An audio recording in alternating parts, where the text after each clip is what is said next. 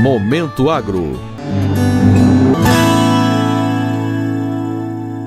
O Ministério da Agricultura, Pecuária e Abastecimento publicou nesta quarta-feira no Diário Oficial da União as portarias SPA Mapa 266 a 278, que atualizam o zoneamento agrícola de risco climático ZARC para a cultura da macieira para as regiões Sul e Sudeste.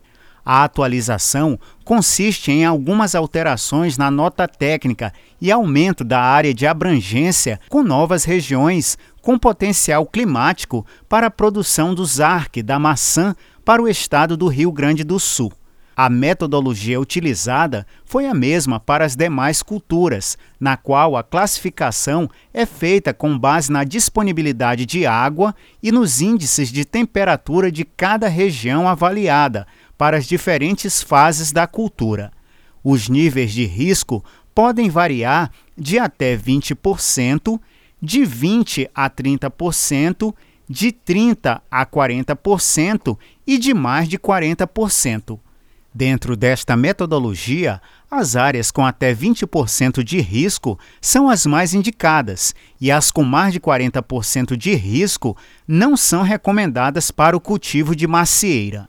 De acordo com a Embrapa Uva e Vinho, a metodologia envolve a seleção de regiões com acúmulo de frio no período de inverno condição requerida pela cultura, a partir das informações de temperaturas da base de dados meteorológicos.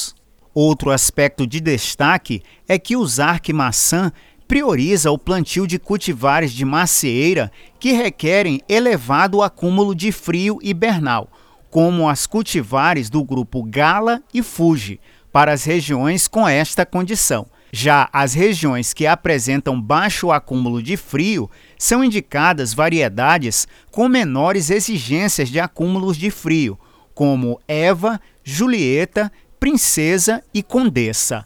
Produtores rurais e outros agentes do agronegócio podem acessar por meio de tablets e smartphones de forma mais prática as informações oficiais do ZARC.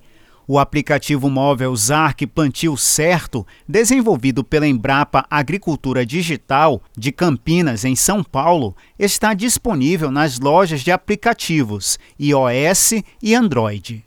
Os resultados do ZARC também podem ser consultados e baixados por meio da plataforma Painel de Indicação de Riscos e nas portarias de ZARC por estado. Para o Momento Agro, de Brasília, Sérgio Pastor. Momento Agro